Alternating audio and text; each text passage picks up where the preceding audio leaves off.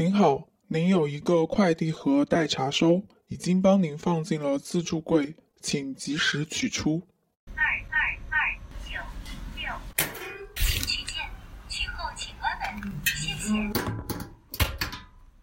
推荐两部关于纽约的纪录片类型剧集，一个是 HBO 出的《约翰威尔逊的城市指南》，一个是 Netflix 出的《假装我们在城市》。安利两档恋爱观察节目，分别是一档韩国综艺《恋爱换乘》和一档国内综艺《再见爱人》。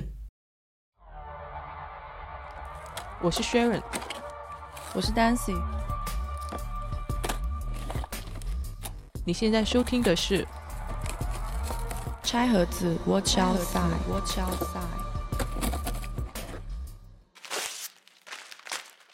这两部片都以一种非常记录写实的方式，按篇章来描绘了纽约这座城市的风貌，呈现了纽约精彩的人和事，生动地展现了这一座城市的性格。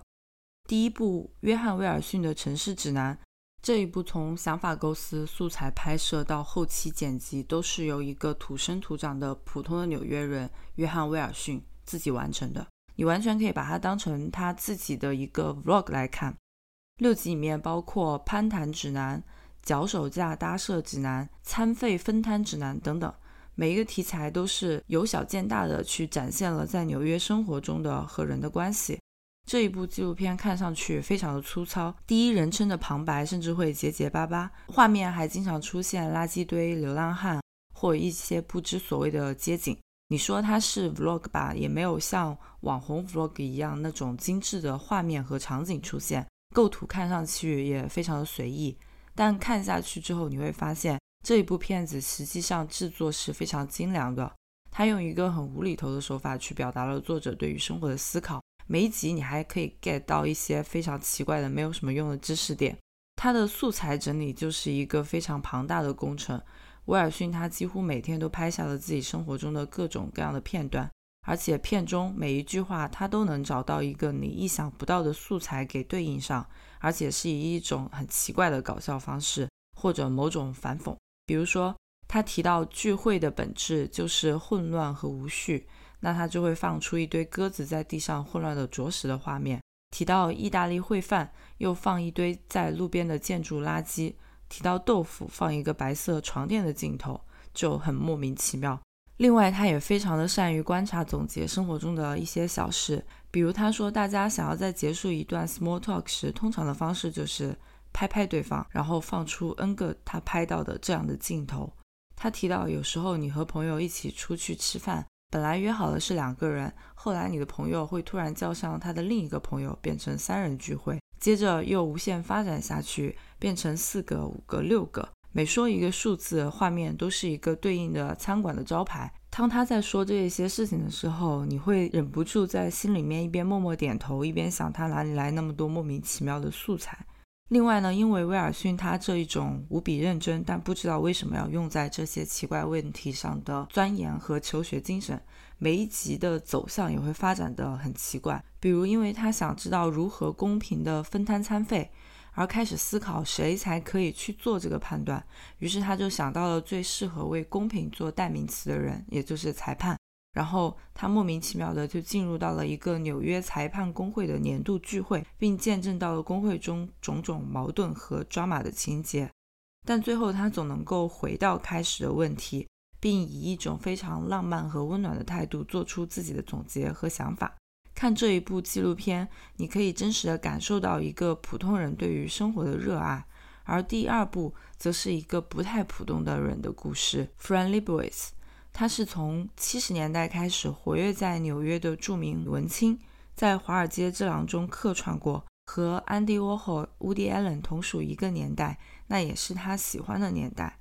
这一部纪录片包含了 Fran 穿梭在纽约这座城市的镜头和他的自述。还有以前上各大节目和他公开演讲的一些片段剪辑，以及拍摄时导演 Martin Scorsese 和他的对谈或者对他的采访。但是其实你完全可以把它当成 frand 个人脱口秀来看，全程都是他非常密集而精彩的吐槽和观点输出，金句不断，态度明确，克制的幽默，不克制的讽刺。别人问他如何描述自己的 lifestyle，他说：“我怎么描述自己的 lifestyle？就是我不使用 lifestyle 这个词。”当他被问到喜不喜欢极限运动或者是做有挑战的事情时，他说：“不，生活本身就已经够有挑战了，不要再给自己添堵。挑战是你必须要去做的事情，而不是你让自己去做的事情。”他吐槽现代人走路不看路，说以前纽约街上讨厌的人是很多。但是大家都知道，两个人迎面走过的时候，一个人往一边让一让，另一个人往另一边让一让，这就是为什么一天结束之后大家还活着的原因。他还吐槽纽约地铁站关闭好几个月，只是为了给墙面做马赛克装饰，而不是去修整坑坑洼洼的路面。他还说他经常愤怒，而愤怒的原因是他没有权利，却有太多的意见。他说他做过各种各样的工作，包括出租车司机。甚至酒店清洁工，但就是不去做当时很多女生会去选择的职业——餐厅服务员，因为当时你必须跟餐厅经理上床才能够换来你的排班，这是一种对男权社会的妥协，所以他宁愿挣少一点的钱。他抱怨纽约花了四千万美元在时代广场修建休息岛，整个城市摆满了假花，也许是真花，长椅和小装饰，看起来就像他奶奶的公寓。七十年代的纽约很糟糕，但现在的纽约像失去了灵魂。他也会吐槽自己对投资一塌糊涂，不想工作，承认自己对乐器毫无天赋等等。看这一部纪录片就是一种很酣畅淋漓的过程。Frank 他本人非常的清醒，也非常真实，毫不掩饰的去表达自己的观点，用非常犀利的观察力和幽默的语言吐槽一切他想吐槽的东西。让人忍不住拍手叫好，而且他的表达是很自然的，你并不会觉得自己被冒犯到。我相信一直被他吐槽的纽约也不会介意，因为正是因为在意才会去关注。这两部纪录片的共同特点就是都是以个人的视角来记录和反映城市的不同切面，是一种有趣的叙事手法。他们用各种各样的见闻和故事去展现了纽约这一座城市的多样性和包容性。有人在车水马龙的大公路上，可以一边骑自行车一边吃披萨，还一边回着手机信息。有人当街偷鸽子，放进纸袋夹着就走，这让你感觉到纽约非常奇怪，也非常有趣。他们一边吐槽这座城市，一边又爱着这座城市，就像是一封写给这个城市的情书。另一个共同点是，这两个纪录片都是拍摄于疫情发生前，充满了对那时的吵闹纽约的不满。约翰·威尔逊在最后一集和这样的纽约和解了。当你的世界发生翻天覆地的变化时，你很难去理解和遵守新的规则。当你熟悉的一切都被现实抛弃之后，你追求完美的想法也应该被你自己抛弃。弗兰在剧中一直追忆着几十年前的纽约，我想在今天，他可能也会追忆疫情前自己疯狂吐槽的那个纽约吧。之所以想安利这两档节目，是因为我在里边看到了一些新的恋综利益，也就是配对成功与否、情感能否修复，不是他们的主要目的，而更重要的是呈现出情感的复杂性。大家应该也能感知到，近两年虽然掀起了恋综的热潮，但是模式非常僵化，基本上都是对韩国《Heart Signal》这档节目的一个拙劣模仿，节目模式基本雷同。嘉宾人设高度脸谱化，表演痕迹严重，并且通过紧急放大矛盾点，制造工业糖。工业糖和工业鸡汤其实本质上是一样的，都是某种精神安慰剂，也就是我们之前说过的情感代餐。所以大家的焦点基本都在磕 CP 上面，一切都以自己磕的 CP 能否成为核心。一旦不如自己所愿，甚至很轻易就会给嘉宾扣上渣男、绿茶的帽子，从而使节目沦为了某种形式上的道德围猎场。其实我觉得，一档好的情感综艺应当能够更多的体现出情感的复杂性，而不是聚焦在配对与否上面。所以，比起甜甜的工业糖，我更期待在节目中看到关于爱的复杂性、人的复杂性的呈现。这两档综艺是我觉得在这个点的呈现上面，相对来说比较符合我的期待的。这里想重点讲一下《恋爱换乘》这档节目。它的节目模式很过分，但是很让人上头。让四对分手的情侣住进同一栋公寓，在这期间，这八个人可以自由选择对象谈恋爱。跟其他恋综一样，从入住的第一天起便会有不同的任务，给他们不制造不同的相处时机，但同时也会每天公布一对前任关系。每一集的内容都非常密集，情节紧凑，特别吊人胃口。所以在看的过程中，你的好奇心会不断的被勾起。到底谁跟谁是前任？他们会复合，还是会跟别人有新的火花？当着前任的面怎么去谈恋爱？看到自己的前任跟别人谈恋爱，又会是一种怎样的心情？并且互动环节的设置非常精巧。举几个例子：刚认识的时候，在众人面前读一封前任写给自己的信。当然，这个环节大家一般说的都是前任的好话，但是你还是可以从信的内容和读信的反应看到很多微妙的情感流动。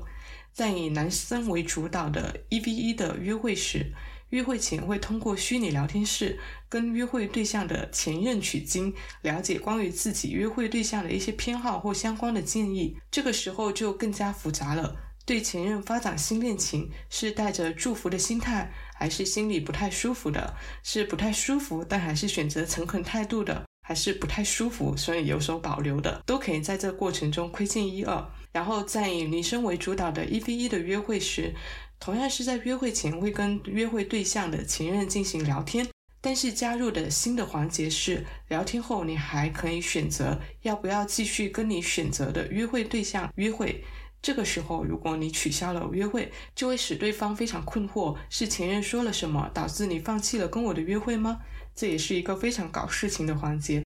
但我觉得节目组虽然很搞事情，但是他们在引导整个事情是往好的方向去发展，让每个人能够坦诚的面对自己的情感，更加勇敢的去表达自己的情感，而不是为了去抓取一些很抓马、很撕逼的点来吸取关注。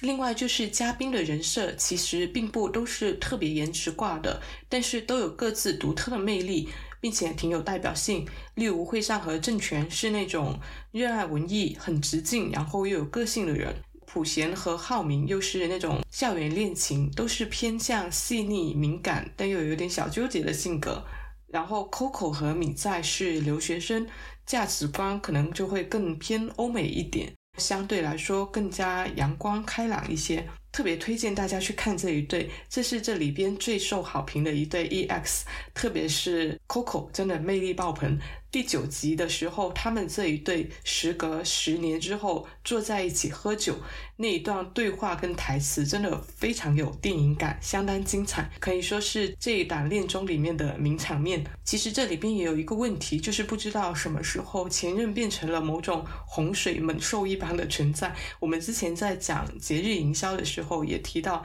前任往往会成为恋爱相关的节日里面都非常热衷做的一个反面话题点。但其实真。真的是这样吗？我觉得 Coco 跟敏在在节目里面给出了一些不同的答案，还是挺值得大家看的。第三点是价值观的一个传达，其实这里边没有第三者非常理性客观的一个分析。虽然设置有观察室，但更多的是一个吃瓜的角色。但我觉得反而少了很多干扰，因为非常直观的表现就是每个人的情绪是否受困的那一个状态，其实是一眼就可以看出来的。可以看到，在恋爱中保持一种更加开放、更加阳光、更加积极心态的人，可能往往都会更加自在一点。我很欣赏节目中 Coco、米在、郑权这几个人在节目中呈现出来的那种对恋爱的态度。喜欢的时候，尽最大的可能去表达，让对方看到自己的心意，不自以为是，也不妄自菲薄，